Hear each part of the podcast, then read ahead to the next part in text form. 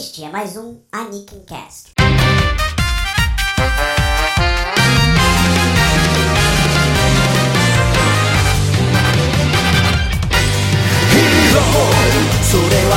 Estarro, estamos de volta com um Anakin Cast seguido do outro. Estamos regularmente seguindo a agenda. Pra nós é um verdadeiro milagre, eu nem estou acreditando. E hoje teremos um programa com um tema bem amplo, pode ser caótico, pode ser que os ânimos se exaltem aqui, mas acho que vai ser bem interessante. É, a gente pode ter uma discussão boa sobre um assunto. Eu não vou dizer que o assunto em si é polêmico, mas o que, ele, a gente, o que a gente pode discutir aqui pode acabar sendo polêmico. E para falar sobre o status do shonen atualmente, né, eu trouxe duas pessoas que recentemente começaram um podcast também falando sobre animes e mangás. Quer dizer, no caso só fala de mangás. Sim, sim. Mas. Elitismo. elitismo. no caso só fala de mangás, que é o mangá ao quadrado do judeu ateu e do estranho. Ambos do mangá underground. Não. Não, Não, não, assim? não, ambos do mangá underground, é. Do mangá underground e do mangatologia. Ah, eu, bom, eu sou o Judeu Ateu, eu faço o podcast do Mangá ao Quadrado junto com o Estranho. É um podcast semanal, a gente analisa sempre um tema da semana, depois analisamos três mangás semanais da Jump normalmente, e aí terminamos o podcast sempre com uma recomendação para você que quer um- ir um passo além na sua leitura de mangás. Estamos aqui hoje convidados, né, para participar desse tema e vamos ver no que vai dar. Isso aí. E eu sou estranho.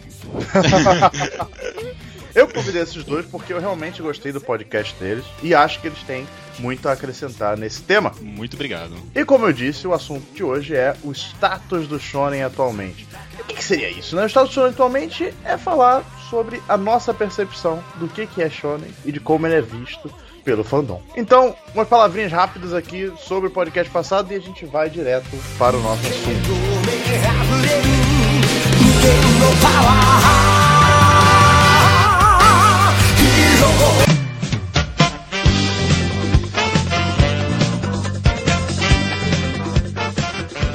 Bom, para começar esse nosso bloco, que vai ser rapidinho, porque a discussão que vem adiante tá bastante interessante, é, gostaria de comentar que a gente recebeu alguns e-mails do pessoal sobre o podcast, o Anakin Cast número 10, sobre o filme de Rurouni Kenshin.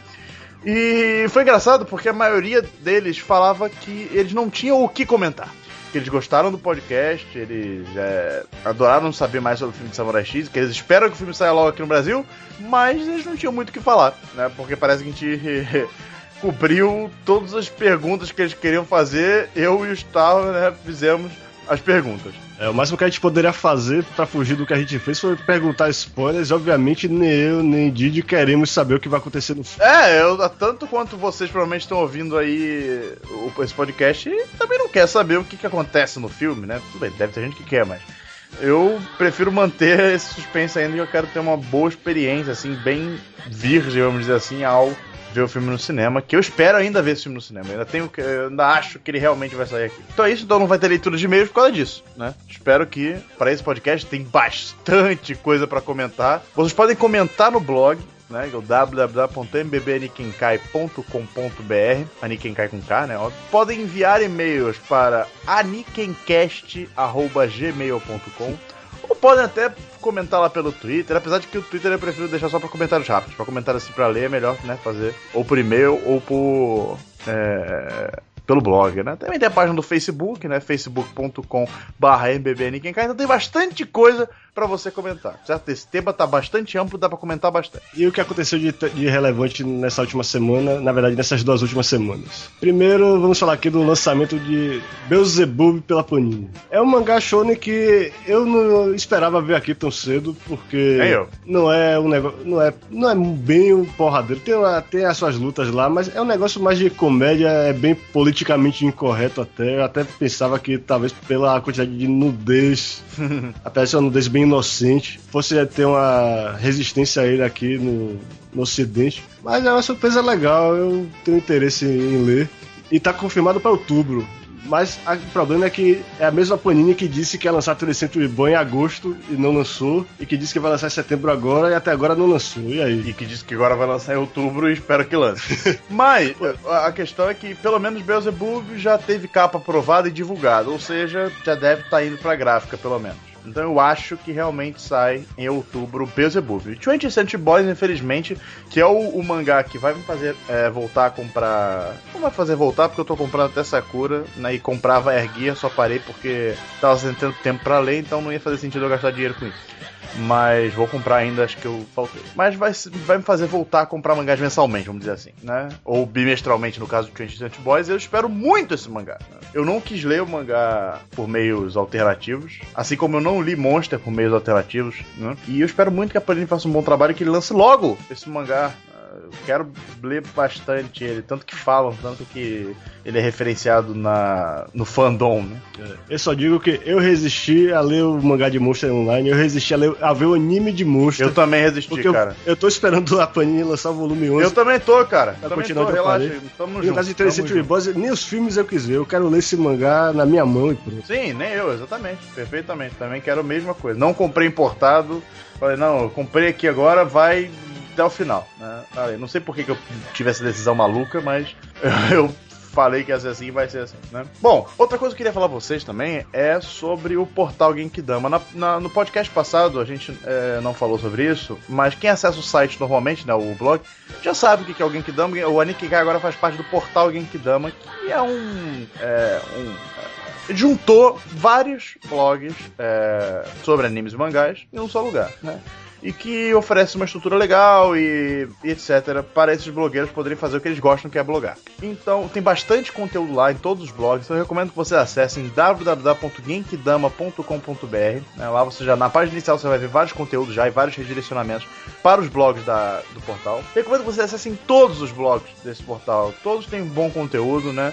E por falar no Genkidama, um dos blogs irmãos do Nikenkai, justamente o Gabo, tem uma entrevista com Marcelo Del Greco, detalhando um pouco mais sobre o que ele vai fazer na, na Sampa, os títulos que ele está trazendo, qual é a estratégia da editora e o que é que a gente pode esperar dela para ver se ela realmente vai se firmar, se ela vai arrumar seu nicho no nosso mercado. Exatamente. Você está ouvindo esse podcast na semana de lançamento, provavelmente vai ser um dos últimos posts que tem no Guiado. Se você está ouvindo esse podcast no futuro, é, eu recomendo que você vá lá e procure essa entrevista, caso ainda esteja, seja um tema relevante o Del Greco na Nova Sampa, né? Vai que o cara tá ouvindo, sei lá, isso aqui no, em 2015, a Nova Sampa já é líder de mercado, sei lá.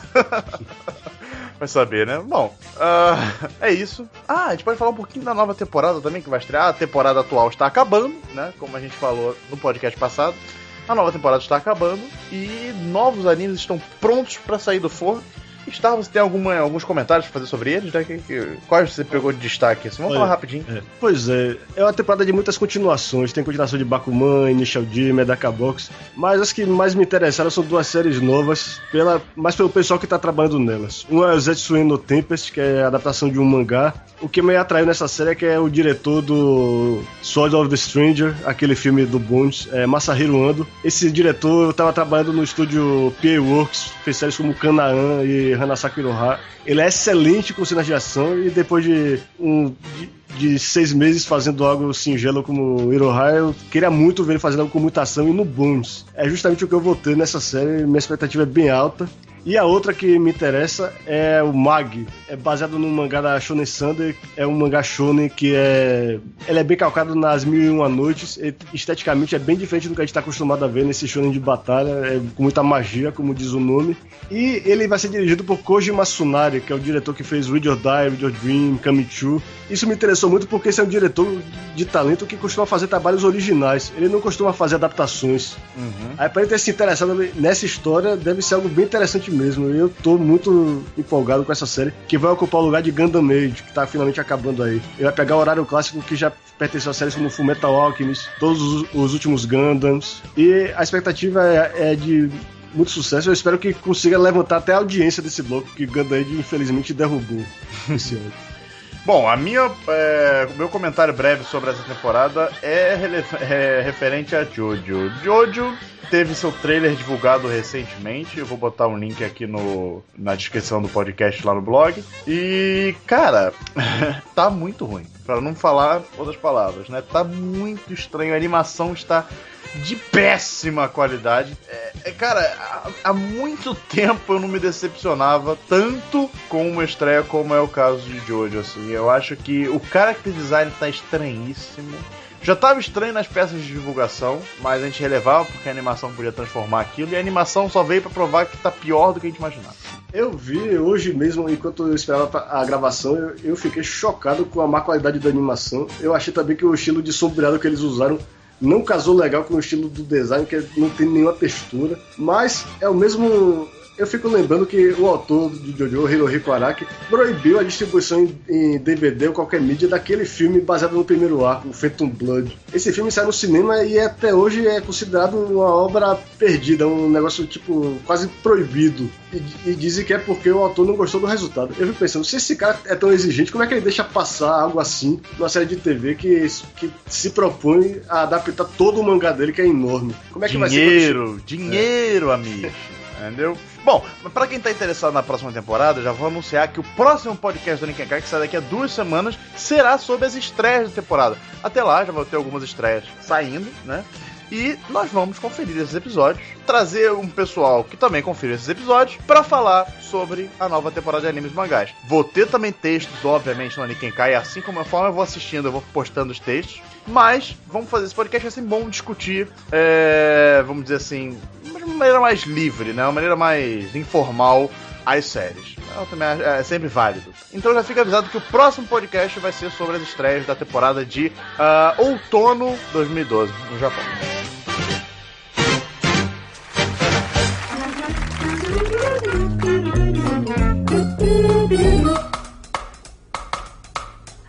Maná. Maná, agora vamos começar nossa discussão para valer sobre o status do shonen atualmente. Mas antes de começar essa, essa discussão, é legal a gente definir o que, que é shonen hoje em dia, porque uh, a gente tem várias definições paradas por aí e acaba que as pessoas se confundem porque elas pegam, por exemplo, mangás antigos que são considerados shonen e comparam com mangás atuais que são considerados, sei lá, seinen e, e tem uma certa semelhança e algumas diferenças. E, então eu gostaria de começar perguntando para vocês o que, que vocês consideram como shonen atualmente. Tá, vamos lá, começando com você, para não deixar nossos convidados começarem. vamos, vamos começar. Olha o seguinte, é, para mim é bem simples. Se o mangá é publicado numa revista para garotos, uma revista shonen, ele é um mangá shonen. Mas a questão é que antigamente, como você falou, os shonen tinham muito mais é, violência, tinham muito mais conteúdo sexual. E uma, um exemplo disso é que Bastard, que é um mangá que hoje em dia a gente pensa que, que é a, a, epítome do Senem, pelo menos em termos de do, do extremismo da arte e do e da putaria, digamos. É, basicamente. Mas esse mangá começou na Shonen Jump. Ele saía da mesma revista que você lê a Yu Yu Hakusho, que não é esse peso todo, que saiu Slendan, que saiu Dragon Ball. Só que por, por motivos de. Na verdade, não é nem por causa do conteúdo que foi ficando mais pesado, foi porque o autor não conseguia mais dar conta do ritmo semanal. Ele passou para Ultra Jump e nessa revista ele simplesmente soltou a franga, ele virou outra coisa. pois é, mas a questão é que o mangá shonen, ele é idealizado como algo para garotos, mas na prática o que a gente vê é que o mangá shonen que faz grande sucesso é um mangá que tem aquele, digamos, o um apelo crossover. É um apelo que pega várias faixas do público, inclusive as garotas. E eu uhum. percebo, e até uma coisa que eu vou pretendo discutir aqui mais tarde é que muitos autores eu acho que estão começando a tentar visar mais o público feminino, tanto quanto o masculino, para conseguir aqueles milhões lá que One Piece, Naruto e Hunter x Hunter vendem. Então, dando uma resumida, você considera como shonen qualquer mangá que seja publicado em revistas que se dizem shonen, é isso? É, isso. Beleza. Eu, eu bom, já vou Pode entrando aqui. Eu, eu até concordo, né? É, é, é esquisito porque a maioria das pessoas tem não, opinião, não, uma visão errada, mas é uma visão diferente do que é visto, por exemplo, em premiações japonesas e coisas do tipo. Shonen para eles é qualquer coisa que saia num, numa revista shonen. Ponto, acabou aí. Não tem uhum. mais nenhum tipo de classificação que adicione aí. Só que essa não é a visão que a maioria das pessoas tem, pelo menos aqui no fundo brasileiro. Eu acho que no Ocidente em geral, quando pensam num shonen, por uhum. exemplo. Quando, quando, você pensa em um shonen, você invisa o que a gente acabou classificando como Battle Shonen, né? Então, sei lá, Naruto, Dragon Ball, Yu Yu Hakusho, Fairy Tail, sei lá, qualquer outra merda, Sim. a gente acaba envisando como shonen. Mas Uhum. tem muitos shonens que saem em revistas shonens, obviamente, que não são nem um pouco parecidos com isso. Por exemplo, eu não sei se alguém já chegou a ler Akumetsu, por exemplo. Sim. É um mangá que você chegasse a ver, você ia classificar na hora como seinen, por exemplo. Você Uhum. não ia nem bater, nem pensar duas vezes. É seinen, só que sai numa revista shonen. Então, É, e- eu, eu só, só complementando, é, é até engraçado porque muito pouca gente conhece. No caso do Akumetsu, saiu na Shonen Champion, é uma revista shonen de uma editora não tão grande. E lá, lá pro Mangatologia a gente fez alguns programas sobre antologias shonen de algumas editoras. E eu já fiz um levantamento de quantas antologias shonen existem hoje em dia e relevantes. Eu, eu desconsiderei editoras eh, que devem ser muito pequenas, mas de, sho- eh, de antologias shonen relevantes, eh, mensal e semanal, tem pelo menos 25 revistas. 25 revistas signi- publicação, você tá falando. em publicação hoje, com periodi- periodicidade semanal ou mensal. A média de, de quantos eh, mangás saem numa revista você deve estar 20, 20 e poucas séries. Vamos Aí colocar tem- 20. 20 séries em 25 revistas. Tem 500 shonens em publicação. E todos eles são diferentes entre si. Por isso que, é- que, que, que a classificação do shonen é tão mais ampla do que a gente aqui do, do Brasil acaba pensando que é, né? É, cada revista ela tem sua, sua particularidade, tem seu público-alvo que, que, embora todos eles sejam para o, o shonen é o que, né? O jovem menino ah, do sexo masculino, né? Um, Uhum. sei lá, a faixa dos 12 aos 18 anos.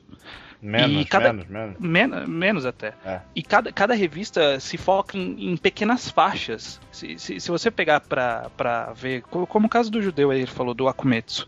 Se você pegar pra ver a Shonen Champion, ela tem um conteúdo muito mais sexual e muito mais violento do que a Shonen Jump atual. Ela parece muito a Shonen Jump de antigamente. Uhum.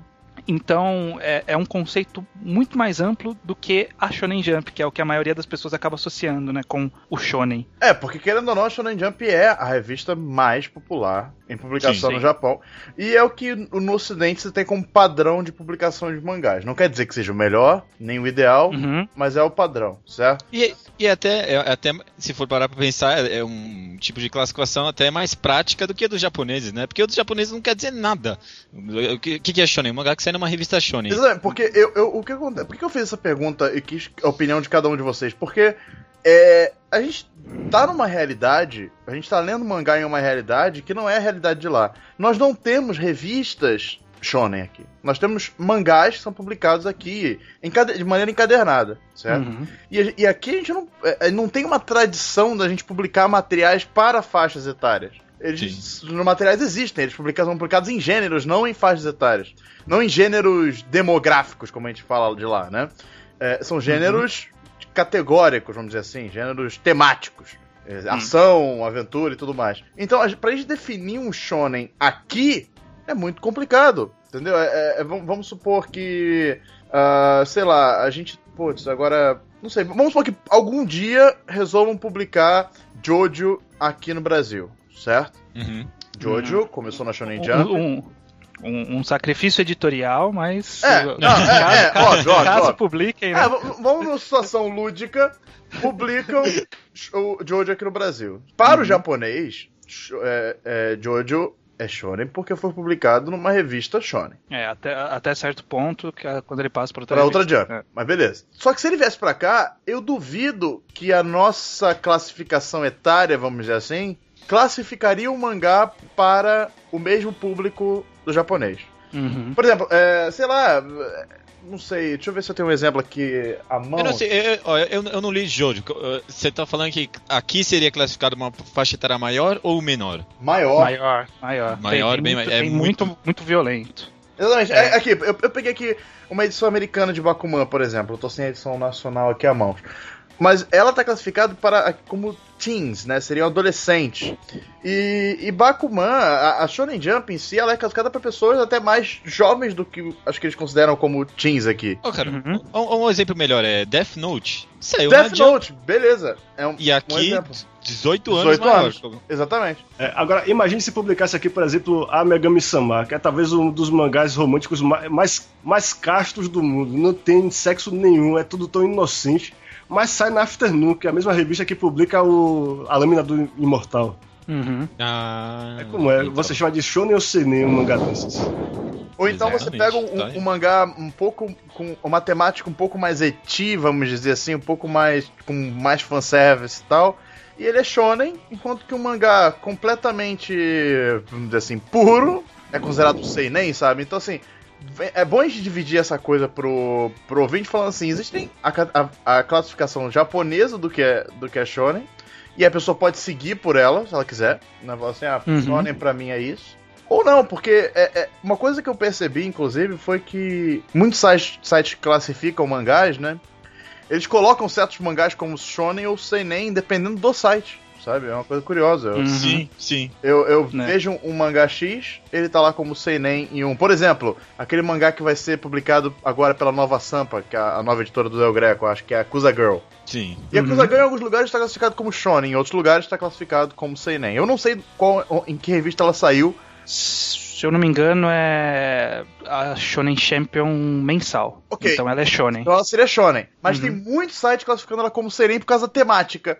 Entendeu? Então é, é muito complicado você categorizar uma coisa desse tipo, sabe? Eu, eu até concordo com você, porque se eu, por exemplo, chego e falar ah, Death Note é um shonen, mas alguém chega pra mim e fala, ah, não, é um seinen, é, é, tem uma temática adulta. Eu chego a corrigir a pessoa. Mas eu não, eu não chego a corrigir a pessoa se ela classifica um mangá que ela considera shonen como shonen, porque é, é aquilo que já foi até dito, né? É uma classificação muito mais útil pra gente do que Uhum. classificar pelas revistas. É, é, é até interessante. Eu não sei como funciona a, a lei no Japão em relação a isso. Mas, por exemplo, na, na Jump Square, é uma revista mensal shonen da, da Shueisha, que é a mesma Sim. editora do Shonen Jump. Nela é permitido mamilos. Na To Love Ru, Darkness, que tá saindo agora, já, já apareceu alguns mamilos. Enquanto aqui no Brasil provavelmente ia vir com classificação indicativa 18 anos Uhum. que É é, um para alguém maior de idade. É, é, eu acho que, que a diferenciação é que no Japão eles não devem ter essa preocupação é, com proibir para uma determinada faixa, né? proibir ou indicar para uma determinada faixa. O deles é uma, é uma mera, mera questão editorial. Cada revista decide se permite mamilo, Editorial e comercial também, não e comercial. É, então, a conclusão que eu acho que a gente chega nessa primeira discussão é que lá a classificação é meramente editorial, comercial e etc. Ele- Eles, é, como você falou, não importa o que, que- o que, o que eles estão mostrando, importa o público que eles querem atingir. Porque, sendo Uhum. bem sincero, que adolescente nessa faixa não quer, sabe, ver um mangá um pouco mais eti, ou ver sangue jorrando, entendeu? É, Uhum. é o que eles querem, é o público-alvo deles pede isso, independ... mesmo sendo um público-alvo shonen, um público-alvo de garotos eh, jovens, né, jovens garotos. Uhum. É, enquanto que aqui no Brasil, a, a, a classificação seria temática, né, dependendo É. do tema, a gente considera uma coisa ou outra. É, e até quase judiciária mesmo, né? É, Aquela classificação. É, até- Exatamente. Uhum. Eu acho que a, que a conclusão que a gente tira nesse quesito do Japão, que é uma coisa que eu sempre falo no- no- nos podcasts lá do Mangatsologia, que é Shonen e Seinen não diz absolutamente nada sobre o mangá. Uhum. Não, não, você não sabe, você não consegue prever nada do mangá por ele ser um shonen, por ele ser um seinen, até estendendo pra shoujo, pra josei, você não pode saber nada só sabendo qual é a demografia dele.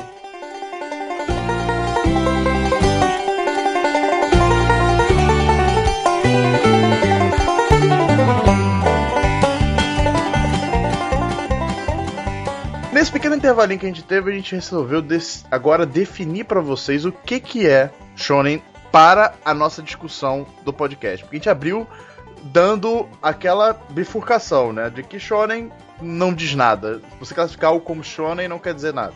Então agora a gente tem que segurar de novo o tema, falar assim, o que que nós vamos considerar como shonen para a nossa discussão aqui de- desse programa. Star, não Star, não vou começar pelo Star agora, não que ele começou outra vez. Sei lá, judeu. o que que você tem na cabeça para uma discussão sobre o status do shonen atualmente?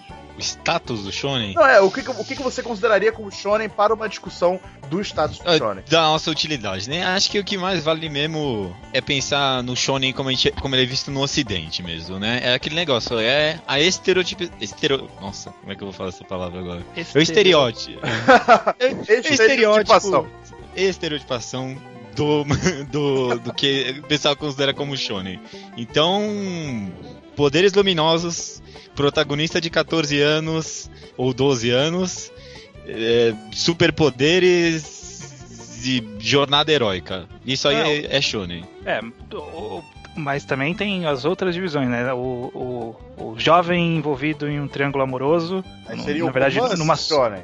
É, ou uma suruba romântica também, né? É Como é mais comum. Ou o mangá de, de esporte com pessoas com habilidades inacreditáveis. É, o, o- o- os, os os delinquentes juvenis que encontram o futuro pra vida. através do esporte. É, qualquer merda assim. É, eu, eu acho que acaba caindo nessa coisa de, de coisas aproximadas do que a gente está acostumado a ver na Shonen Jump, por exemplo. Shonen Jump, Shonen Sunday. A, a, a Magazine, que é uma outra revista Shonen bem famosa, é- ela é um pouco até diferente dela, se você for ver, se for pegar os títulos, elas são bem diferentes dessas outras duas em termos de, de temática. Mas eu acho que é, que é mais ou menos essa ideia que o judeu passou, né? De poderes, romances, esportes. É, na verdade, digamos que dá pra juntar tudo isso na ideia do o sonho de todo garoto. O que é que, o que, é que os garotos sonham? É, É. é, exatamente. É bem por aí. mesmo. Querendo ou não, vai ter que focar nesse. É, dessa definição, porque senão, como a gente falou antes, a gente vai acabar falando de qualquer coisa. E é o que o pessoal usa mesmo, né? Exatamente, é, o- e é o que a, a maioria das pessoas que vai estar ouvindo esse podcast pensa logo que a gente fala de shonen. Se a gente fala de Battle Shonen, que a gente falou de porrada, a pessoa vai pensar num Dragon Ball, no One Piece, no Naruto. Se a gente fala de shonen de romance, a pessoa vai pensar num, sei lá, Love Hina, vai pensar num... É... Love Hina até tem suas dúvidas quanto à shonicidade dele, mas... é, vai pensar também, sei lá, no Nisekoi, por exemplo, que é o mangá atual da Jump. Que é o Love Hina 2, né? É, não, não. Não, não, foi só, foi só pro um comentário provocativo. né? Ninguém, ni- ninguém vai pensar em Bleach, porque Bleach é shoujo, né? Olha aí. Olha aí. Sabe o que, que eu acho que o pessoal realmente pensa? Eles pensam Dragon Ball com algum outro tema. Então, sei lá, pessoal pensa Shonen, o pessoal pensa Naruto, tá? Então é Dragon Ball com ninjas. Então, sei lá, pensa One Piece, é piratas com ninjas, magos com ninjas. é, ma- Não, magos com ninjas não, né? Sei lá. Dragon Ball.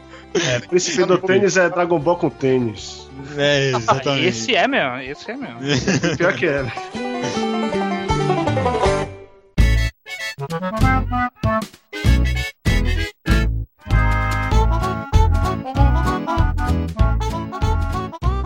Começando agora o bloco de discussão, se a gente pode chamar assim, se os outros não foram discussão. É, A pergunta central que a gente quer responder agora é: o que faz sucesso hoje? São muitos fatores, mas eu acho que é exatamente o que ah, ah, o Starro queria comentar antes. É aquele que é aquele shonen, no, no caso, se focando aqui em shonen na resposta, é aquele shonen que consegue ser é, cro- cross-gênero, cross-gender. É aquele que consegue agradar públicos fora do seu público-alvo original. Só o seu público-alvo não vai te, te alçar ao sucesso. Você tem que conquistar outros públicos para poder Além do seu público-alvo. além do seu público-alvo. Tanto para você fazer um sucesso imediato, como também para fidelizar pessoas para aqueles shonens que, que costumam durar mais tempo, né, os shonens infinitos. É, eles precisam é, conseguir atrair públicos diferenciados. Por exemplo, se, se One Piece só atraísse garotos de 12 anos, todo Acabou. mundo que lê One Piece já não tinha parado de ler, já tá Uhum. com 40 hoje, né? Então já tinha parado de ler. Então- Então é, é muito importante você ter um processo de renovação, de você é, conseguir sempre o público que está na faixa atual e manter o público que está fora da sua faixa. Acho que é essa a definição mais, mais básica do que faz sucesso. Judeu, cite exemplos agora.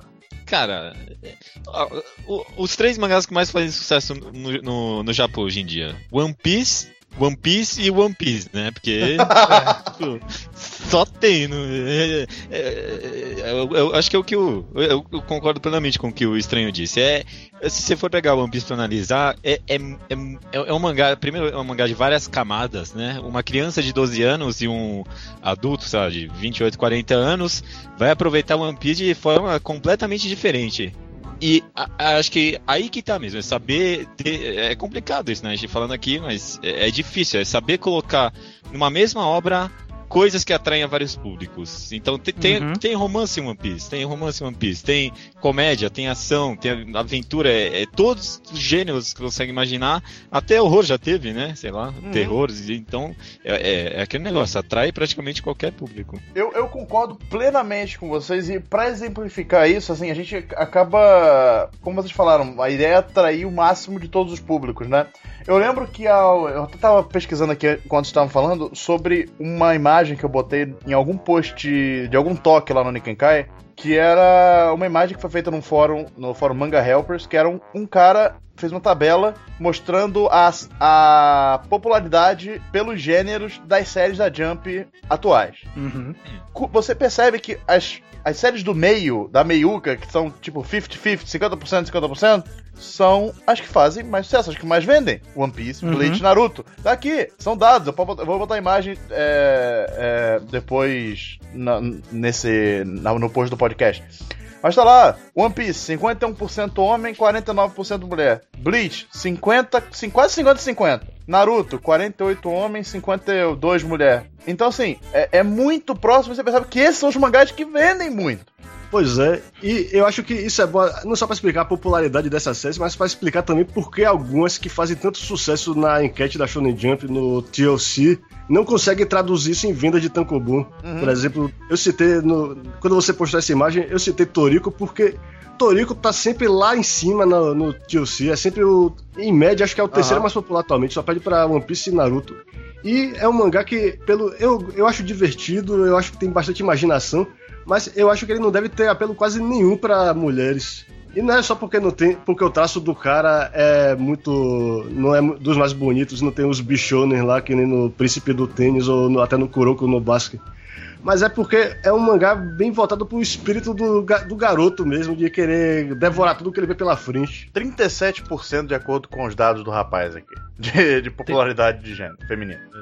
É, Olha, deve, deve, ser, deve ser aquelas que tentam achar casal em, em todas as séries. Não, mas, mas, é curiosamente, o, o, o que o Gustavo falou de, de mangás que fazem sucesso nos, nos toques e não nas vendas, é interessante porque aqui os da ponta, os, os mangás da ponta, são, curiosamente, Nisekoi e Haikyuu, que é aquele mangá de vôlei novo. Uhum. É, Nisekoi tem 84, 83% de, de popularidade entre os homens e Haikyuu tem 67 de mulheres. Caramba. Ou seja, dois mangás novos que estão vendendo relativamente bem para mangás novos na, nas bancas. Na, nas bancas não, nas uhum. livrarias não tem banca.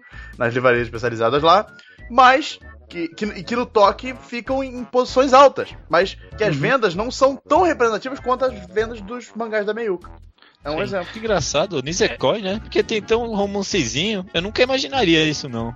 Porque é um romance uhum. completamente masculino, cara. É, entendi. É um romance muito mais. É quase machista mesmo. É, né? exatamente. É, entendeu? E todo o desenvolvimento, toda a relação entre ele e as duas meninas do triângulo amoroso e tal, é, é bem.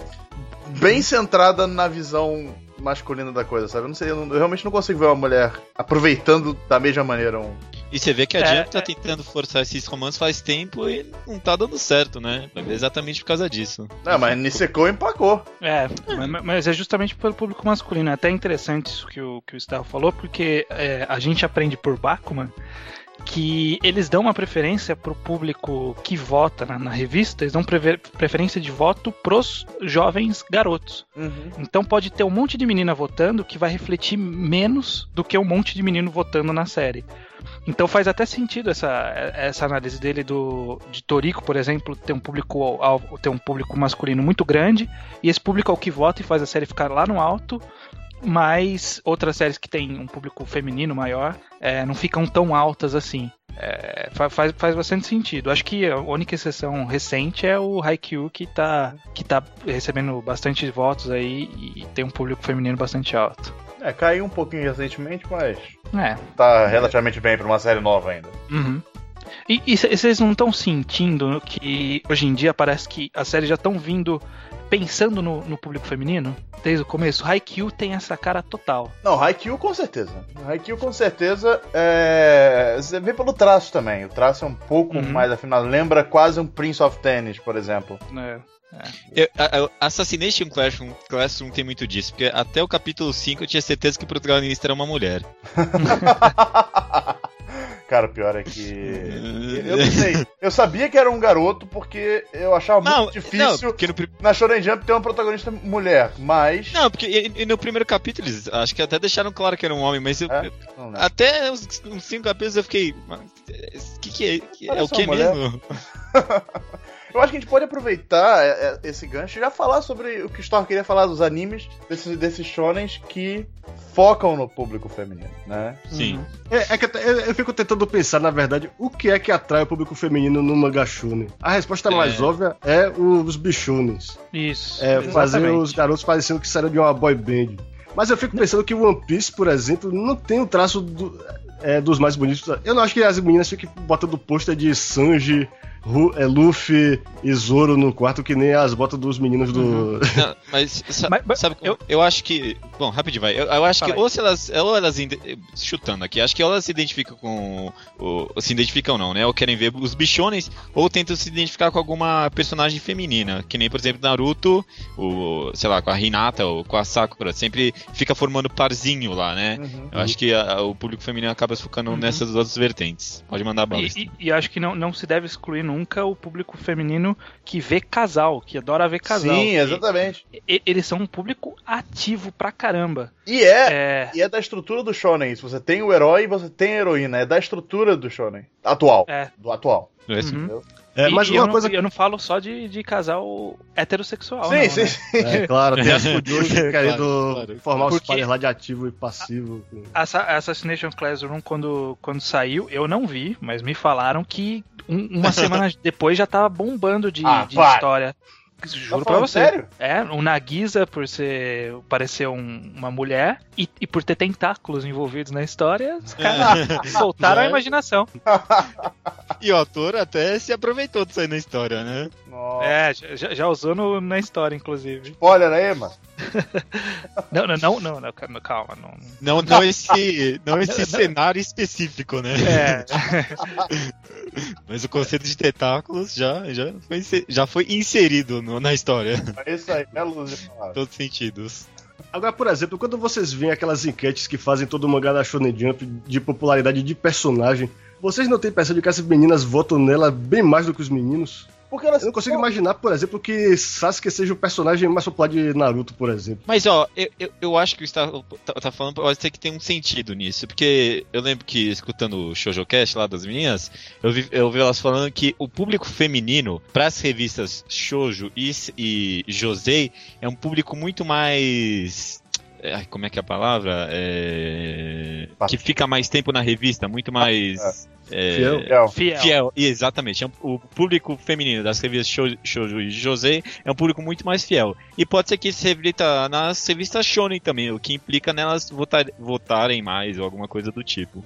Você quer dizer que o público que teoricamente deveria estar lendo revista Shoujo e Josei passa essa fidelidade na hora de ler uma De certa revista Shoujo? forma, de certa forma, talvez seja um até um tipo, sei lá, tô chutando aqui, algum tipo de comportamento social, alguma É, coisa do é. tipo. uma, ah, Do Japão. Entendi, entendi. É, e, e as toques da, da Shonen Jump meio que refletem essa ideia, porque o- o- já o público masculino ele é muito volátil, né?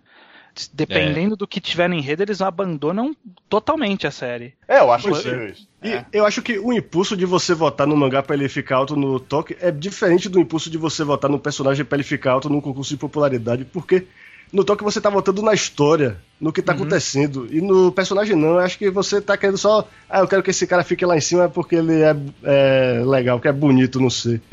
eu acho que é, Eu quero ver mais ele na história, porque se eu votar nele, ele vai aparecer É. mais. É, é, o cubo que o diga, né? Enfiando o Hitsugaya aonde pode. Se- sempre caímos em Bleach, né? Incrível, incrível. Não É tem que, é, que ele é, um, é que ele é um exemplo bastante óbvio e claro de, de muitas coisas, então ele é muito fácil.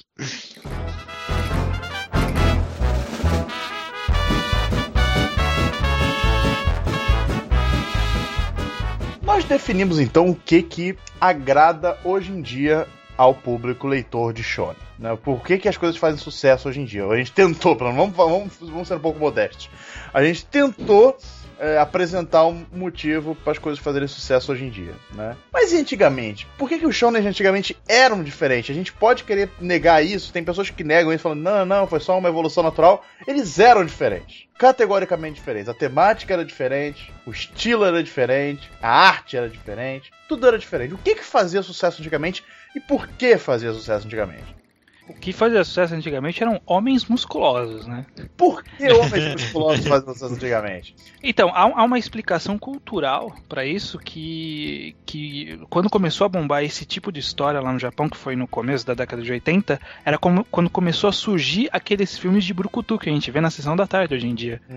Foi, foi ju- jun- seguindo essa tendência do cinema que ela passou a ser, a ser transmitida pro, pro universo shonen. Que é o mesmo menino que ia lá assistir Stallone Cobra, era o menino que queria ver o, o, o Kenshiro sentar a porrada nos caras super musculosos no, no mundo dele. Então você quer dizer que o shonen antigamente era mais ocidentalizado? Também, também. E, e ele era mais macho também. o, o mundo ficou, ficou mais politicamente correto nos últimos tempos, então antigamente parecia que tinha uma liberdade um pouco maior com algumas coisas. É, principalmente lá, depois teve todo esse fenômeno, esse problema social que é o otaku e otaku de lá, né? Não otaku daqui e Hikikomori, todos esses problemas sociais lá no Japão, acho que do meu conhecimento de merda, acho que acabou influenciando bastante nos mangás isso e censura, né? Como nunca se viu antes. Imagina um Gonagai sendo publicado hoje. Aonde? um, um Devilman, assim, da vida. É. E o que. Agora, o que eu penso também é que o sucesso de antigamente, muitos deles envolvem autores que introduziram algo de novo. Na, que, que ninguém nunca tinha pensado em misturar no, com o shonen. Eu acho que, por exemplo, Akira Toriyama com Dragon Ball, antes de Dragon Ball ele era o quê? Ele era o cara do Dr. Slump. Ele era Uhum. talvez o melhor gag mangaka da Shonen Jump, o especialista na comédia física e no humor de meio escatológico, cara- meio sexual. Pois é, pois é. É, Ele, ele era esse cara, só que com Dragon Ball ele começou a aplicar esse conhecimento dele nos mangás de porrada, o, o Battle Shonen, e revolucionou completamente o gênero. Ele, tinha uma, narra- ele tem uma narrativa que é um pouco diferente do- dos mangás da época. Ele usa mais quadros por página, pelo menos no começo. Ele usa diagramações mais convencionais, que lembram um pouco mais, por exemplo, os quadrinhos de, de Tio Patinhas até. Ele Uhum. aplica isso no mangá shonen e começa a funcionar muito bem. Só mais pra frente é que depois ele começa a botar páginas com pouco diálogo e poucos quadros. Quando já tá na fase Z, com todo mundo. Que já tava de Mano, saco cheio de fazer. É, né?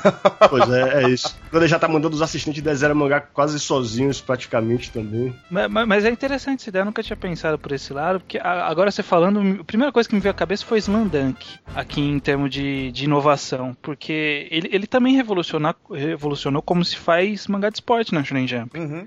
que é com, Sim, sim. com quadros grandes, dinâmicos. É, fa- fa- faz bastante sentido, nunca tinha pensado por esse lado. É claro que teve aquela polêmica porque descobriu que esses quadros grandes ele tava decalcando fotos das revistas da NB.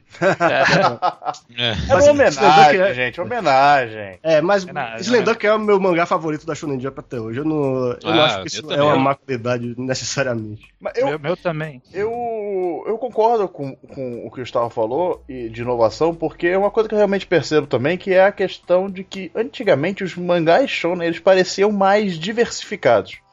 Eles pareciam que você tinha uma plura- plu- pluralidade de temas muito maior e de estilos narrativos muito maior do que hoje em dia. Hoje em dia parece que tudo vai num pacote. É o que vocês falaram antes. é- é- é- as pessoas querem saber, é um Dragon Ball de- com piratas, é um Dragon Ball com ninja, entendeu? Parece que antigamente, por causa dessa. de que o que era novo fazia sucesso, o que inovava fazia sucesso, tinha uma plura, plu- plu- eita! Pluralidade muito grande de, de. de temas. Uhum. É, mas é claro que o que era inovador naquela época acaba virando um clichê hoje. Aí eu penso, por exemplo, no Kinnikuman, que aqui é conhecido como Músculo Total, Aham. que foi um mangá que sim. introduziu aquelas fórmulas de torneio e de você torcer para aquele cara lutar com aquele, não sei o quê. Tudo isso praticamente veio do Kinnikuman, mas uma coisa que ele fazia, que o autor fazia, os autores na verdade faziam, e que só foi resgatado bem recentemente por Toriko, é aceitar su- é, sugestões dos leitores de personagens, Uhum. de criaturas. Isso é muito legal, essa interação com o leitor. É, é, é bem legal mesmo. Uma pergunta pra vocês é. Vocês acham que. Porque hoje em dia a gente tem muitos exemplos de mangás que claramente copiam outros em busca do sucesso. Né? Por exemplo, ah, que, que às vezes não dá certo. Por exemplo, vou citar um, um, um que eu tenho bem bastante fresco na minha cabeça. Fresco porque ele não é tão novo, mas tá fresco na minha cabeça. Que é Metallica Metaluca. Alguém lembra dessa série da Shonen Jump? Ah, eu adoro usar esse mangá como Ah. exemplo também. eu, eu, eu lendo o mangá, tentando anular todo o meu conhecimento prévio de mangás, ele não é ruim. Ele não era um mangá Uhum. ruim. Ah, porém, ele era uma cópia descarada de Hunter x Hunter. De qualquer shonen que De qualquer existiu. shonen, perfeito. Mas de Hunter x Hunter mais especificamente porque é aquela, aquele início do mangá, e que só existiu o início porque ele foi cancelado, é, era uma cópia clara do Exame Hunter de Hunter x Hunter. A, pr- a primeira página é idêntica também, né? Perfeitamente. A primeira página, o, o no Hunter x Hunter fala, não, porque tem os animais, o mundo pra Isso. explorar, e no dele é, tem os metais pra explorar, não sei o que, é a mesma coisa. É a mesma mesmo- coisa. Então, é- é- chega a ser cretino, sabe? É- é você copiar um mangá que ainda está em publicação. Pode estar em ato, mas está em publicação, sabe? Então, É. é, chegou a esse ponto, onde o, o mangaka faz um mangá que não é ruim, Uhum. mas que ele se torna ruim porque ele é uma cópia descarada de um outro mangá, que está tentando claramente fazer sucesso só. Uhum, Mas eu, eu acho que isso tem uma, uma explicação até mais editorial do que do autor. Porque as séries que são decididas a serem publicadas são séries que, que os editores aprovam. Sim. O- imagina a quantidade de séries que devem chegar lá, muitas com conceitos inovadores, interessantíssimos, e que são descartadas, né? Tem, teve um caso, eu, eu não lembro se foi o Makoto Haiko que falou isso. Não, não foi. O Ma- Makoto Haiko é o autor de Konjiki no Gasho, o Zatibel Uhum. ele quando ele saiu da Kodansha, que era a revista onde ele da, da Kodansha não, da Shogakukan, que era onde ele publicava o Konjiki no Gashi, ele saiu obrigado da editora, processando a editora porque ela perdeu uns, uns umas artes originais dele. E aí quando ele, ele colocou a pica na mesa, muitas outras pessoas começaram a vir reclamando da editora. E teve um assistente que ele falou que ele ouviu um, um editor chegar pro mangaka e falar assim: Eu quero que você faça One Piece. Ele- Ele não falou, eu quero que você Aí faça é algo foda, parecido né? com One Piece. Eu quero que você faça One Piece. E, e é o que é, é- é que eles falam, isso faz sucesso, então eu quero que você faça isso pra minha revista. É, vai ser isso que eu vou publicar e vou tentar pegar o mesmo público que, que, que lê One Piece. Cara, É fato isso. É, é- é- as editoras elas estão pouco se lixando pra qualidade das obras. Elas estão se lixando pra venda. Mas, Principalmente apesar- essas revistas grandes. Apesar de não estar assim tão bom, mas um exemplo interessante disso é o próprio Shingeki hoje, né? Hum. O ma- o- hoje em dia é um dos mangás que mais vende no Japão, né? E foi recusado assim. Eu na confesso que eu não entendo por Foi. que ele vende tanto, tá? Eu não acho ele tão bom, mas esse é assunto para outro podcast. Eu. É, nem eu. Eu também não, é um fenômeno Mas vai, continua o seu, seu, seu É, raciocínio. tudo- não, não, eu também eu acho ruim até. Eu acho ruim até. Principalmente hoje em dia. Mas tá aí um caso de um, um mangá que poderia até ser inovador, vai. É um- tinha que ter uma temática bem diferente, uma arte diferente do que a gente costuma ver na Jump. Foi recusado e hoje em dia é um dos mangás que mais vendem. É inovador, né? Poderia ser inovador. Acho que a questão tá aí. Uhum. É, mas, mas, mas então, a gente fala. Vocês não acham. Agora, um outro, uma outra pergunta. Vocês não acham que tá tendo um certo revival dessa ideia? Porque, assim, é, o público não é idiota. Ele pode parecer idiota, mas Uhum. ele não é idiota. Então, uma hora, esse modelo que a gente, como a gente definiu no começo, que a gente conhece como shonen atualmente, ele vai saturar uma hora, certo? E vai ser Uhum. necessário criar coisas novas, vamos dizer assim.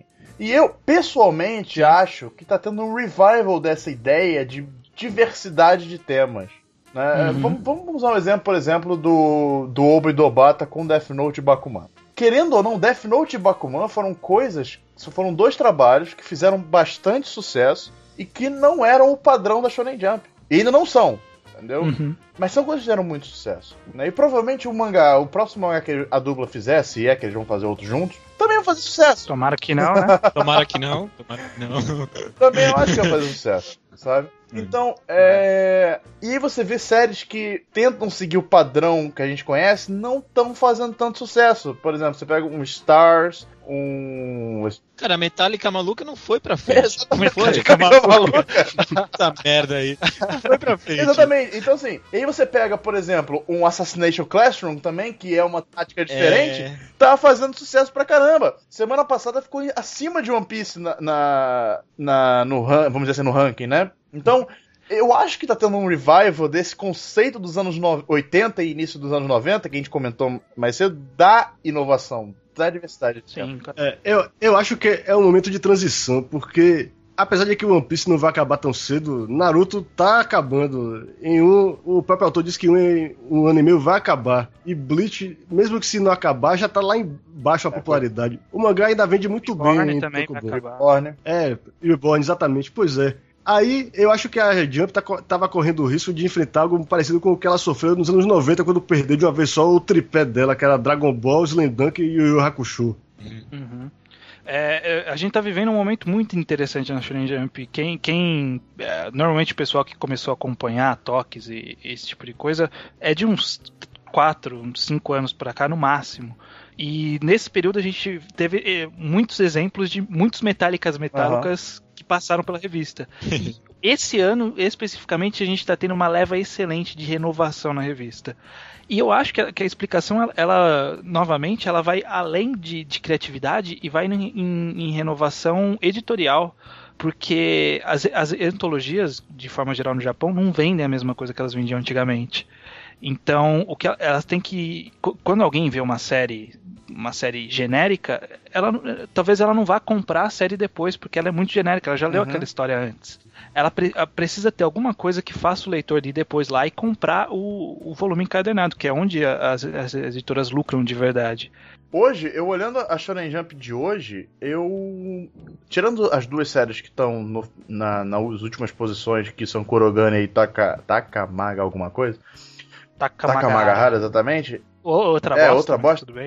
Ah, esse é aquele cocôzão, aquele nojento, É, né? é. Aqui, aqui, Aquele é, arte. Puta, que vergonha. Não, não, não- três páginas eu achei aquilo. Desculpa, pode Não, continuar. então, eu, eu- tirando essas duas séries, eu não consigo ver outras sendo canceladas. Não por enquanto, né? Eu não consigo ver, eu, não- eu- eu- sabe? Eu, eu, eu olho e falo assim: caraca, eles conseguiram uma revista com bastante qualidade. Eu não tô falando de Bleach, eu não gosto de Bleach, mas ele vende, então tem a sua qualidade.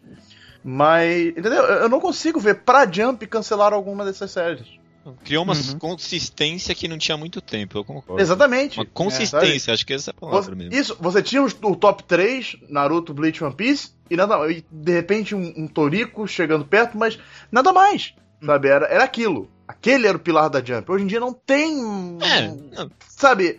Tem, tem ainda, não mas vou ser tão não- extremista, mas eu concordo com o que você disse. Mesmo se o One Piece su- sumisse agora, não ia abalar tanto assim, por exemplo. Não, não, One Piece e a balaria, mas Naruto, por exemplo, hoje em dia, hoje em É. dia já tá, já tá bem suprido na revista.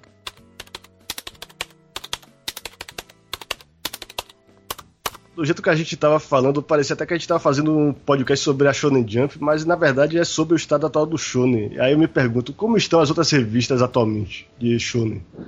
Bom, a, a segunda mais importante, que é a Shonen Magazine, continua bastante firme, embora recentemente ela tenha perdido bastante séries é, importantes dela, né? Gear, é, Sayonara Zetsubo Sensei, é, Mahou Sensei Negima, todas acabaram no último ano. É, e mesmo assim a revista não sente impacto, mas o, o engraçado é que pra gente aqui do ocidente, a gente tem pouco contato com as séries de lá, da, da Shonen Magazine, né? É, o máximo a galera conhece Hajime no Ippo e e Fairy Tail. É. No- Uhum. mas, é, por exemplo, a Hiro no Sora, que é um mangá de basquete ótimo, excelente, que eu adoro, é, é um sucesso enorme no Japão. É a segunda, acho que é a segunda ou terceira maior série que vende da revista inteira atualmente, e ninguém ouve falar aqui no Brasil. Ou no Ocidente de forma geral. E nem na internet, assim, tipo, co- ouvi falar, assim, mesmo num, num meio que tenha bastante informação sobre. É, é, eu acho é- que só no dia que fizeram o anime, talvez, quem sabe. Pois é, mas eu acho que, que não, não funcionaria muito bem em anime essa série. Mas é, cada caso é um caso. E, e aí tem a outra, a outra antologia semanal famosa que é a Shonen Sunday, que tá numa decrescente inacreditável, né? Não, não sei É. se vocês acompanham números de circulação, mas é, acho que eu, eu tinha notado isso há muito tempo atrás, mas já perdi essa anotação. Mas se eu não me engano, em, em menos de uma década ela caiu para menos de 25% da circulação que ela tinha. Caramba. Nossa, mano. É Ela porque. tá- Eu, eu imagino por quê. Porque quando eu penso na Shonen Sunday, é é uma revista que não se renovou muito bem. Quando você pensa É. nos grandes mangás da Shonen Sunday, você pensa em Mitsuru Adachi, Rumiko Takahashi e quem mais? É, pois é. É, eu acho que esse, inclusive, foi o principal problema da revista. Hoje em dia que eles estão começando a trazer novos sucessos, que vai ser, por exemplo, Mag, que vai sair o anime agora, provavelmente vai estourar esse anime, é, é minha aposta. Ou a série nova da, da autora de, de Fullmetal Alchemist, Assim, Gnosage, Gnosage, que eu adoro, é, tá- por sinal. é, Ah, tá sim. fazendo um, um sucesso relativo aí, vendendo bem, vendeu mais de um milhão, sei lá, em três, É. quatro volumes. A tiragem é de um milhão, mas vende na casa dos 500 a 600 mil por enquanto. Mas é pra É. Shonen Sunday é um absurdo, né? É, pois é. Assim, tra- trazendo um pouco pra nossa realidade, assim, tirando a realidade japonesa de vendas, etc. É, uma das maiores causas, eu acho, da, da nossa alienação no sentido das outras revistas é que a gente pouco tem acesso a elas, sabe? Uhum. É, até existe. É, muitas vezes eu tô. é, eu tô procurando Brawl, sabe? Mangá em japonês. Vejo um monte de série que eu acho interessantíssima, sabe? Um monte, um monte. Que eu gosto da arte, ou sei lá, whatever. E não tem E, e não tem onde eu poder ler, sabe? Uhum. Traduzido ou, ou publicado nos Estados Unidos, sei lá, sabe? Não tem. Então, o, o, o Ocidente tá muito preso ainda ao que a gente falou do shonen tradicional, do, do é a maioria esmagadora da, das Uhum. publicações, entendeu? Tanto legais quanto ilegais. Então acaba Eu- eu- que a gente não tem acesso. E quando tem, não acaba. Isso, isso deixa muito irritado. Quando o cara começa a fazer uma série, você lê 10 capítulos, adora e o décimo primeiro, e o décimo foi publicado há 3 anos atrás e nunca mais. e aí? Story of my life.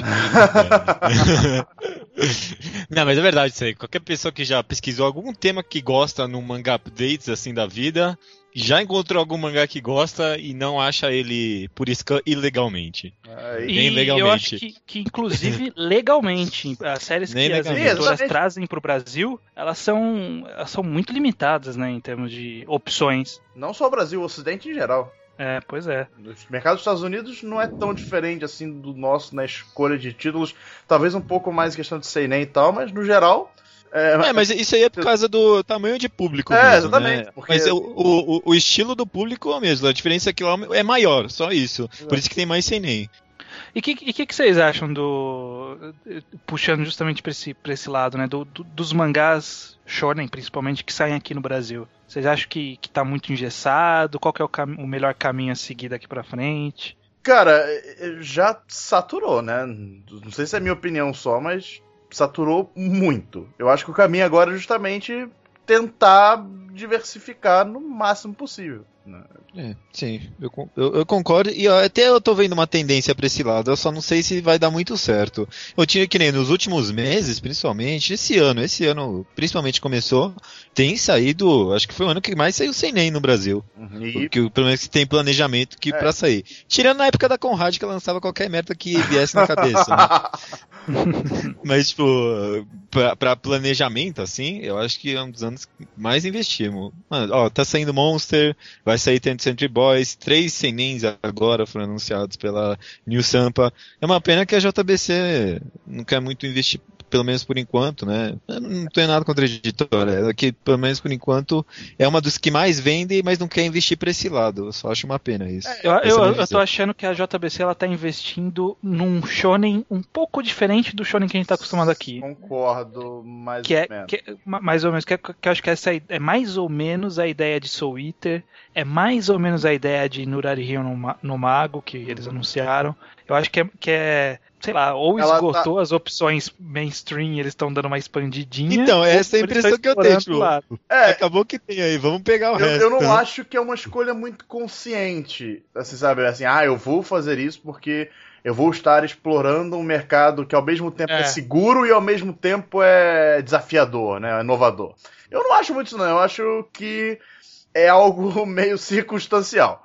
Mas. É, aí, não, Não é o caso de Monster, por exemplo. Monster, Monster, por exemplo, eu consigo ver como uma certa incentivo ao mercado. E 20th Century Boy, mas aí a. Panini é outra coisa. É. Certo? A Panini É, então, tem dinheiro, a. Panini pode arriscar. É, Ah, mas não, a, impressão que eu, a impressão que eu tenho é que os shonens, os medalhões, são oferecidos primeiro à Panini e a JBC meio que só consegue pegar aqueles que a Panini não se interessa. Isso nem sempre. é- isso nem sempre é ruim. Eles acabam pegando alguns mangás que eu gosto desse jeito, eu acho. Eu tô só especulando aqui. Eu acho Mas acho que a a Panini- Panini não ter pegado o Bakuman, mas beleza. Só Pois é. É, Eu Poxa, também acho. Agora, agora-? Soul Wither, outro exemplo. É, também. Não, eu acho, eu acho que no quesito de licen- licença, se as duas brigarem por um título, a Panini leva. Mas tem vezes que a JBC chega antes, né? Eu acho que foi o caso com Soul Eater, Bakuman, etc. Eu acho, que o até, é- acho que até hoje em dia a, a JBC ela já vai brigando por outros títulos. Exato. Que, que, nem, que nem o Del Greco sempre ficou falando um monte de vezes, não, One Piece não vende, One Piece não vende, pra justificar o fato da JBC não ter ido atrás de One Piece, né? Exatamente. E a Porque Panini se- provou o contrário. Pois é, pois é, provou bonito, ao contrário. É. É, Não, falando, eles falam que é o segundo mangá mais vendido, né? É, pois é. É, agora, eu acho que a Panini consegue difer- é, diversificar um pouco mais a sua publicação, até mesmo é, dentro do Shonen, porque vários deles são bimestrais. O pessoal reclama que o tal mangá é bimestral, vai demorar muito pra acabar, tipo Kekaishi ou Erguia. Mas é graças a isso que eles conseguem revezar esses mangás e colocar uma variedade grande nas bancas. Eu não acho uma má ideia não publicar Também todos não. os mangás mensalmente. Não, não, e, e- e até é o, é o tipo de situação ideal, porque se fizer tudo mensal, aí sim que vai mega saturar. Os Exatamente. mangás vão começar É. a competir entre si, da própria editora. É, você- Se já não competem. Você prefere ler três títulos em é, diferentes pelo valor X ou ler, sei lá, os, esses mesmos, mesmos três títulos por um valor 3x, só que em menos tempo, sabe? Eu acho que o mercado não ia aceitar pagar fortunas todo mês pra, pra mangá. E o que a gente mais vê a questão é assim: ah, tem muito mangá em banca, eu compro já mil mangás e não posso comprar mais esse. Eu queria ler, mas não posso comprar mais esse. Então divide. Mês ímpar você vai ler Dragon Ball, One Piece e Naruto. Mês par você vai ler, é, sei lá, Nuramago, agora vai sair Beelzebub e o outro aí, entendeu? Uhum. Divide, aí você vai fazendo essa inter- intercalação. Você nunca vai parar de ler mangá, só vai ler os mangás É. diferentes. Eu acho muito mais isso, muito mais legal isso. Bom, então o que a gente tem como a situação do shonen para pro nosso mercado é de fato uma saturação, mas uma saturação em que o mercado está tentando buscar alternativas, alternativas, vamos dizer assim, bem seguras, né? Nada é, que vá mudar o mercado, né? Como a gente conhece, mas há uma tentativa de diversificar um pouco mais os títulos, provavelmente seguindo essa tendência, como a gente está falando, do, do mercado japonês. Uhum. Sei lá, eu, eu acho que eu consigo tirar dessa nossa discussão. Uhum. Mas, no Brasil, bem mais tímido que no Japão, né? Essa, Sim, essa sim. diversificação, mas. Tudo aqui é mais Necessário. típico que no Japão. Entendeu? Na questão de mangá. Então, ia ser diferente com isso.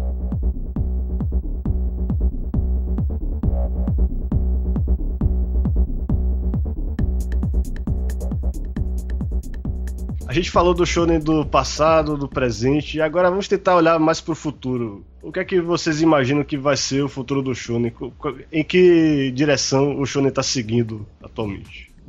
O judeu quer falar? Não. Não, não, não, manda bala, manda bala. Então, eu acho que, que a, ideia, a ideia é justamente essa que a gente comentou que está acontecendo agora e provavelmente vai ser a tendência para o futuro, que é, é investir no diferente. Sa sair um pouco do que o público está acostumado e, e expandir ao máximo o, o leque de opções. É, enquanto você tiver uma história totalmente diferente é, do, dos- do- todas as outras que estão saindo na, em outras revistas, você não vai estar competindo com ninguém praticamente. E isso vale pro mercado brasileiro também, né? Não só pro mercado japonês. Quando você tiver uma coisa diferente, você vai estar atacando um público diferente. E pode ser que seja bom ou ruim, né? E acho que a ideia é justamente também essa do. do, do atingir o maior público possível. Acho que é- daqui pra frente vai ser mais, perso mais personagens bichonem, mais é, casais yaoi implícitos. Não sei, é é a impressão que eu tenho olhando a- os lançamentos mais recentes.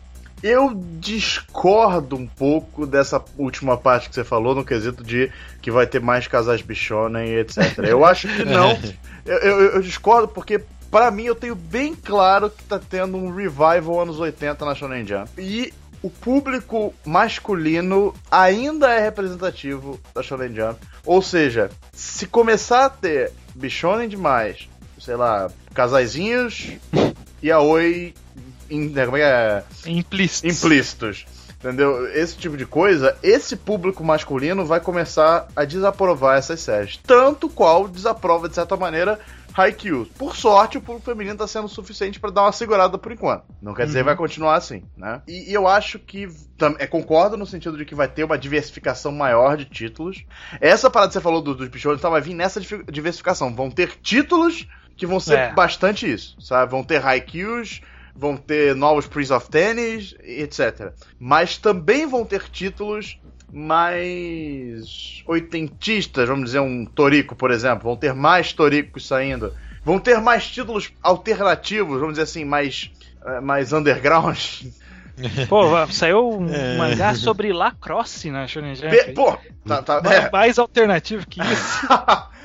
Não era exatamente o que eu Bota queria dizer. Mas alternativo em questão de estilo, né? Vamos dizer assim, tipo É, um Bakuman, um Death Note, né? Alternativo no estilo tradicional da Jump. É o Uhum. único gap que existe. Todos, todos os outros estão preenchidos. Nós temos Battle Shonen, nós temos romance, nós temos... E eu tô usando a Shonen Jump como exemplo porque é o que eu mais conheço e que E que é o que move o é o mercado. que move o mercado e é o padrão. Ah, não. É que sabe uma coisa que eu acho que talvez esteja acontecendo também? É que a, a Shonen Jump, pelo menos, a gente fala na Shonen Jump de novo, não é porque é o que move o mercado mesmo. Eu acho que ela sempre foi uma revista que teve uma visão muito rígida em como a revista tem que funcionar. Então, por exemplo, a, a gente até comentou isso uma vez, eu estranho. A, a votação, por que eles não passam a votação da TOC, por exemplo, para o meio digital? Que é, a- é algo que seria extremamente fácil para fazer. Porque eles têm uma visão muito tradicionalista sobre como a revista deve funcionar. Aí eu acho que eles são tradicionalistas também, talvez, nessa visão de público que eles têm. Porque o público. ah, é, eu, eu, sei lá, acho que ele em algum lugar eu tenho quase certeza que é verdade. O público, a idade média do público da Jump é 17 anos. E eu acho que como hoje em dia talvez esteja acontecendo uma renovação editorial mesmo, os caras estão morrendo. Os caras estão morrendo e tem gente nova surgindo ali. então, pode ser que há uma visão mais renovada sobre como as coisas devem funcionar lá. Não sei, eu tô especulando aqui e eu acho que talvez algo que esteja acontecendo mesmo.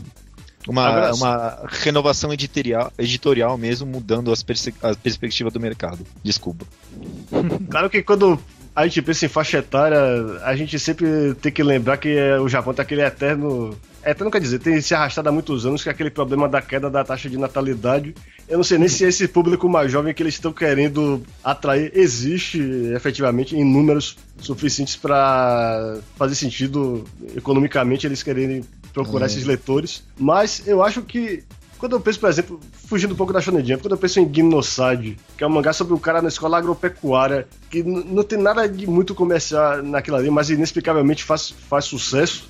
Não Eu é o- explicável, sim, a da autora do Porque, só porque é autora do Fullmetal. Pois é, óbvio. mas. Mas, Pois mas é, eu, eu- eu ainda acho que, que mesmo sendo autora, não, vem, não teria uma tiragem de um milhão se não atraísse um Ah, sim. público Pois é. a mais. Sim, sim. É, Você ele não tem- começou já com a tiragem de um milhão, foi aumentando pouco a pouco. Eles tinham, tinham, eles tinham expectativa modesta que eles foram ampliando à medida que foram vendo as vendas. Mas eu acho que o que acontece é que a essência do mangá shonen, pra mim, olhando friamente, é que você tem que ter algo que crie expectativa no leitor. E pra criar expectativa no leitor, os autores muita- muitas vezes recorrem àquelas fórmulas básicas lá de introduzir um grupo de vilões e o cara pensa, ah, quem é que vai lutar com esse cara? Esse aqui, esse aqui. Com a coisa de Cavaleiros do Zodíaco. Então, vamos fazer um torneio, ou o cara tem que criar, tem que conseguir um poder novo, um objeto novo. Eu acho que é possível você criar expectativa no leitor de muitas outras maneiras, e eu acho que os mangás que inovam na Shonen Jump são aqueles que realmente descobrem essa mágica de fazer o leitor querer esperar o próximo capítulo, mesmo sabendo o que vai o caminho que a história vai seguir, ele quer ver isso acontecer, mesmo, mesmo que seja previsível. Uhum.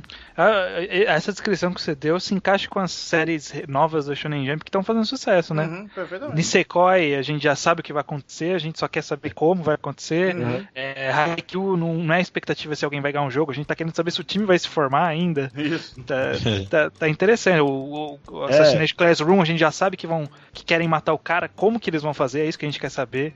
E no Kuroko no Basket, eu acho que a expectativa é quando é que a geração de milagres vai se juntar de novo num time fodão que os caras vão ter que vencer no final. Pois é, tô, tô nessa expectativa também. É. interessante, interessante. Gostei dessa, dessa visão. É, foi, foi.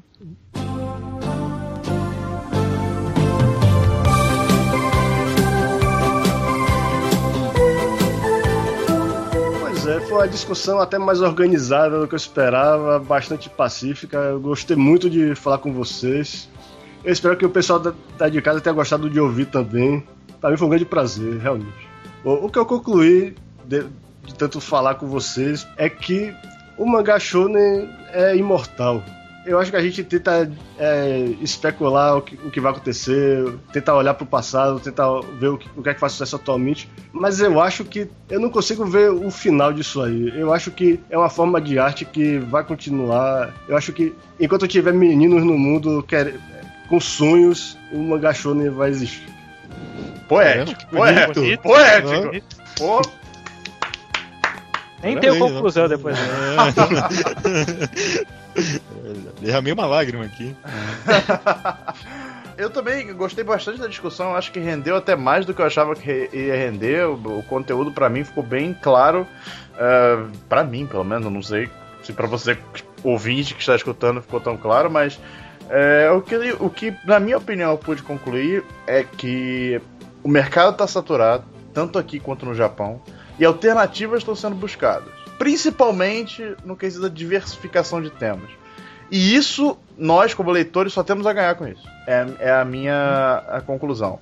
O Shonen, hoje em dia, o status dele é que ainda é o gênero mais popular de mangás, e ele está mudando. O gênero mais popular de mangás está mudando. Né? Está passando pela transição. Isso é algo relevante para o mercado no geral. E eu concordo com essa visão. Eu, de, de anos acompanhando lançamentos é, de revistas do Japão, lançamentos editorial no Brasil, acho que hoje vivemos o melhor momento de novos lançamentos, tanto no Japão quanto no Brasil. É muito bom viver essa época. Bom, eu, eu concordo também que eu gostei bastante da discussão. Eu até me senti empolgado aqui pro futuro do, do mangá shonen no geral, Brasil e Japão, né? Não sei, eu, eu, eu tava até, até decepcionado com essa... Eu fiquei empolgado também. Foi uma mensagem positiva que acho que a gente achou. Foi, poxa, eu tava, eu tava sempre preocupado com o futuro do mercado, porque as vendas vivem caindo, não sei o que. Tem gente que fala que o mercado vai entrar em decadência, ah, o formato da revista não funciona mais, não sei o que, mas eu fiquei empolgado agora. Eu tô, eu tô feliz até. Eu confesso que eu Muito- achava que a gente ia ficar triste depois desse podcast. Eu acho É, eu também tinha essa, essa impressão. Shonen é uma merda. A gente, a gente ia falar, mas não, cara, a gente até foi pra um lado diferente, não esperava até. É, né? Eu fi- fiquei ansioso, acho que essa é a palavra mesmo. Ansioso pra ver como, como vai ser os próximos anos com os mangás Shonen com a Shonen Jump. Concordo, não tinha essa visão de que o mercado o mercado tá buscando alternativas e acho que realmente é o que tá acontecendo. Fiquei muito ansioso. Aguardo o futuro. Bem, eu agradeço mais uma vez ao Judeu Ateu e ao Estranho por participarem desse Anikincast. Obrigado, eu. se você gostou desse podcast, continue ouvindo o Anikincast. Vai lá no, no Anikinkai, www.mbbanikinkai.com.br Não, não, sem BR, só ponto .com. e manda e-mail pra gente pro Anikincast. Agora tem um e-mail próprio do Anikincast, anikincast.gmail.com E escutem também o Mangá ao Quadrado, o podcast do Judeu e do Estranho, porque é um podcast excelente também. A periodicidade deles é melhor que a nossa. Tá? Lançam essa É mais fácil de fazer também. Starro, Eu que agradeço, muito obrigado pela sua presença e por terem ouvido.